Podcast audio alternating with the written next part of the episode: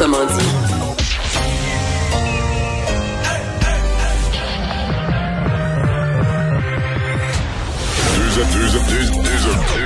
Deux, animateurs cohérents, deux visions différentes. Une seule émission, pas comme les autres. Mario Dumont et Vincent Dessureau. Cube, Cube Radio. Bienvenue jeudi 10 septembre. On va passer ces deux prochaines heures euh, à revoir ensemble l'actualité du jour. Bonjour Vincent. Salut Mario. Alors ben euh, pour les amateurs de karaoké, on était nerveux depuis quelques jours, mais on avait peut-être raison de l'être. Ouais, hein. bon, on disait, faut profiter du peu de liberté, en fait des libertés qu'on a parce que ça peut nous être enlevé et c'est ce qui arrive avec le karaoké selon euh, le PDG de la corporation des propriétaires de bars, brasseries et tavernes du Québec qui disait que dans une rencontre avec la santé publique, on l'avait informé qu'on allait donc interdire le karaoké à la C'est suite de pas l'incident de officiellement annoncé par les Non. autorités gouvernementales, mais Toujours pas confirmé par la santé publique. Ouais, mais les propriétaires de bars ont été avertis. Et, euh, mais ça fait beaucoup réagir là, parce qu'évidemment, euh, tout le monde paye pour un bar à Québec euh, ou qui a mené au moins à 72 cas, peut-être même plus.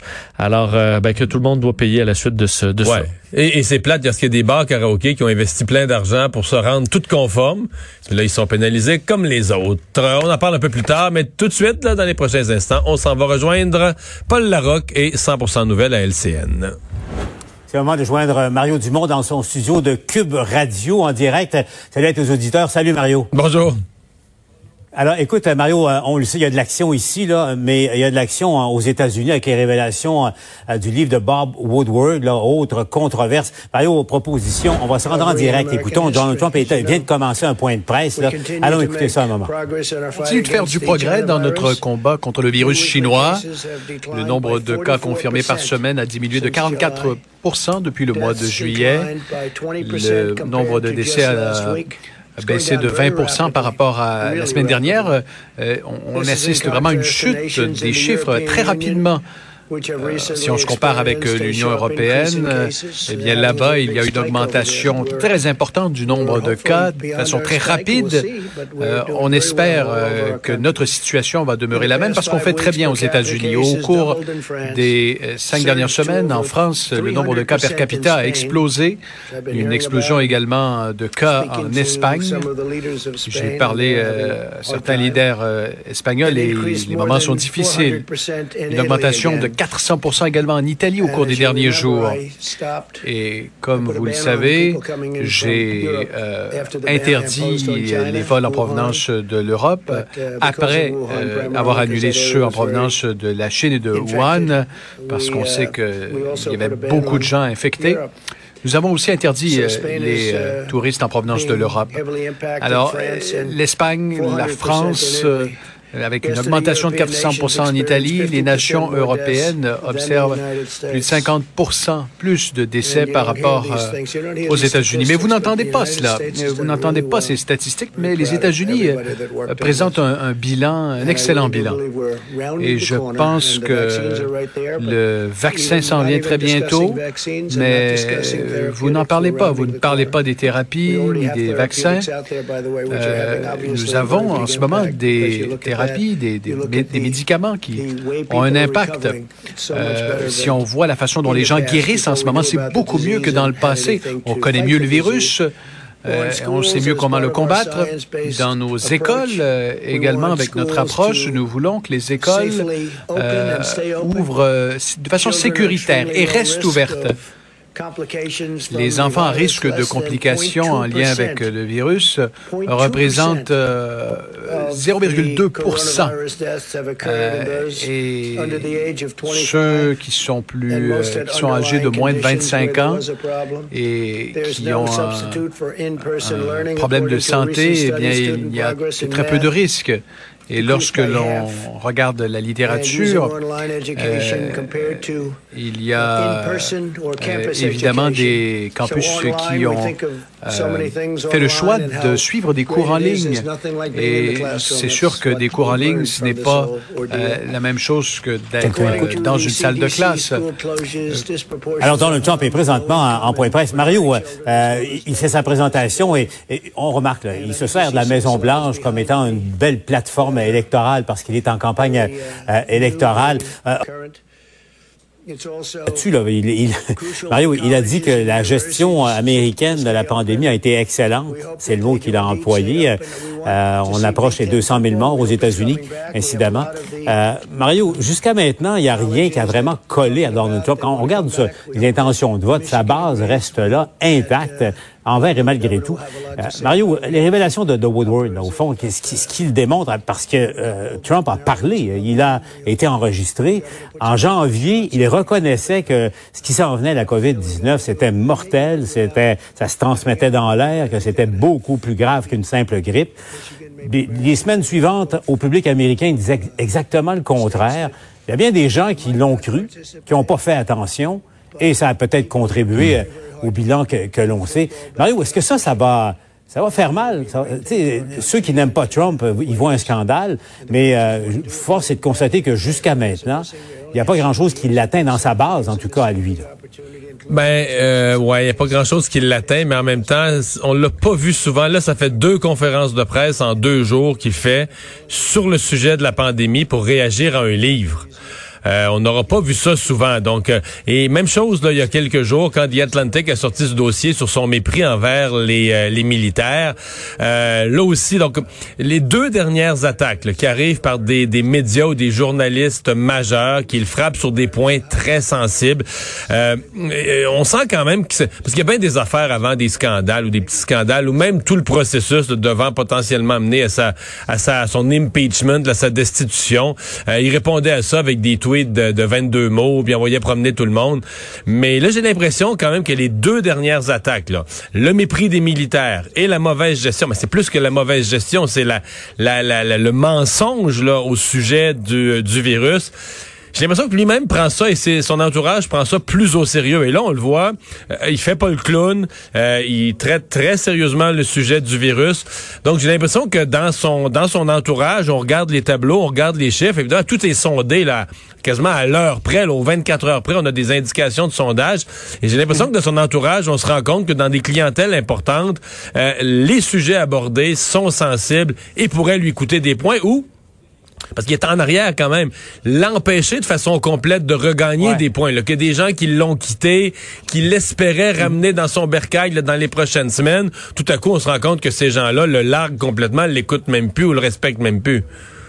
Et, et, le premier, euh, la première conséquence de, euh, des, des, révélations de Woodward, il y en a plusieurs dans d'autres domaines également, mais euh, Mario, tu as remarqué, depuis 48 heures, plus personne ne parle des, des, manifestations et du sujet de Trump, de la loi et l'ordre. Il a comme perdu le contrôle de l'agenda de discussion politique là, pendant deux jours cruciaux de, de, de, campagne électorale. Et, juste ça, ça Mario, à ce stade-ci de, l'élection, ça, ça, ça lui fait mal, ça.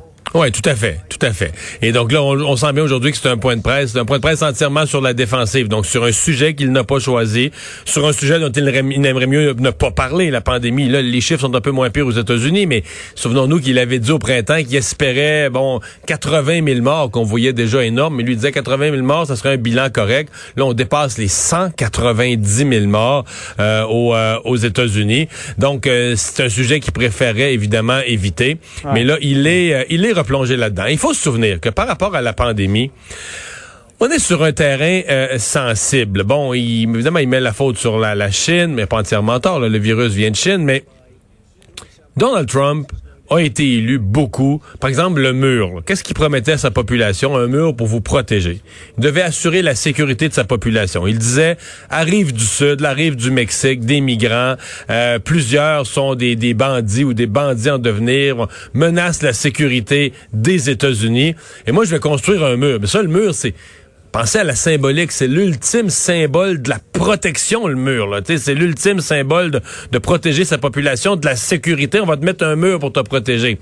Et là, en matière de sécurité, de protection de sa population, quand est arrivé un virus, il n'a pas pris les mesures, il n'a pas posé les gestes, et il a coûté la vie, il a insécurisé euh, sa population.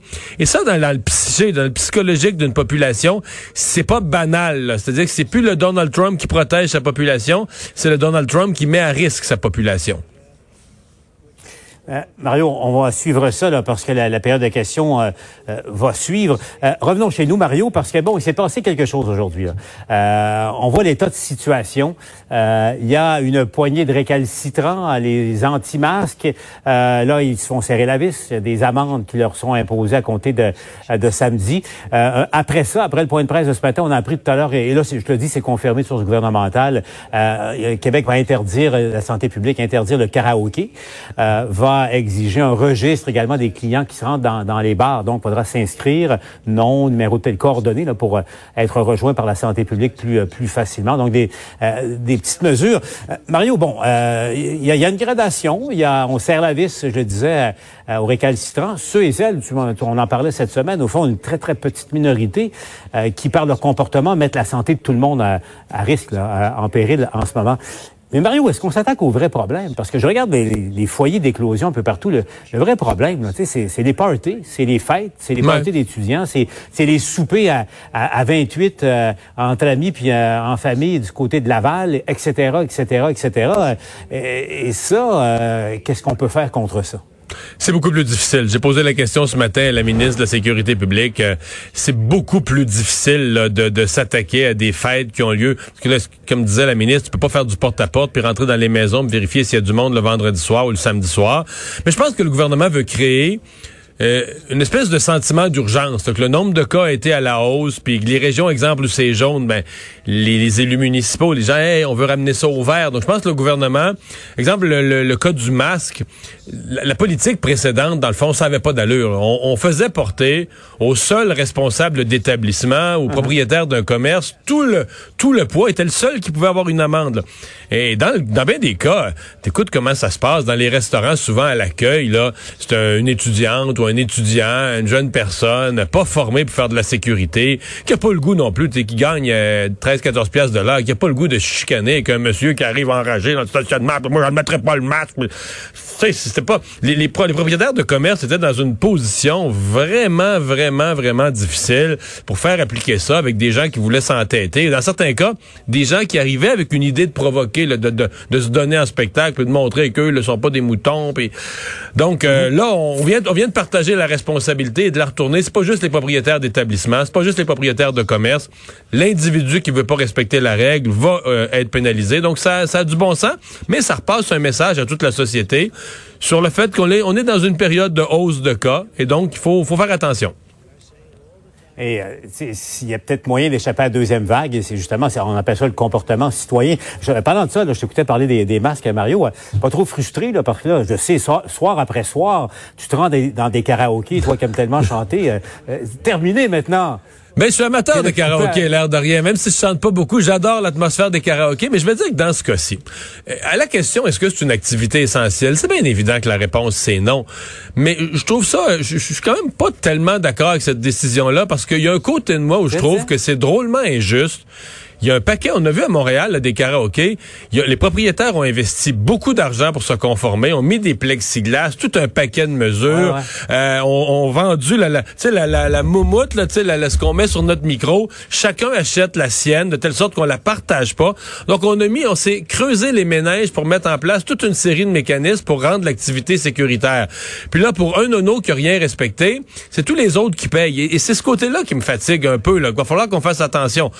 Puis je suis pas en train de dire, je me, je me répète, c'est pas l'école, c'est pas, c'est fermer les écoles, c'est une autre affaire. Fermer karaoké, c'est pas vraiment grave pour une société, mais pour des propriétaires de commerce qui non seulement sont obligés de fermer pendant des mois, non seulement font pas beaucoup d'argent ce temps-ci, sont inquiets pour l'avenir de leur commerce, mhm. ils ont dépensé de l'argent pour pouvoir accueillir leur clientèle d'une façon qui soit impeccable, tu sais, qui soit respectueuse des règles. Ils ont eu aucune éclosion dans leur commerce.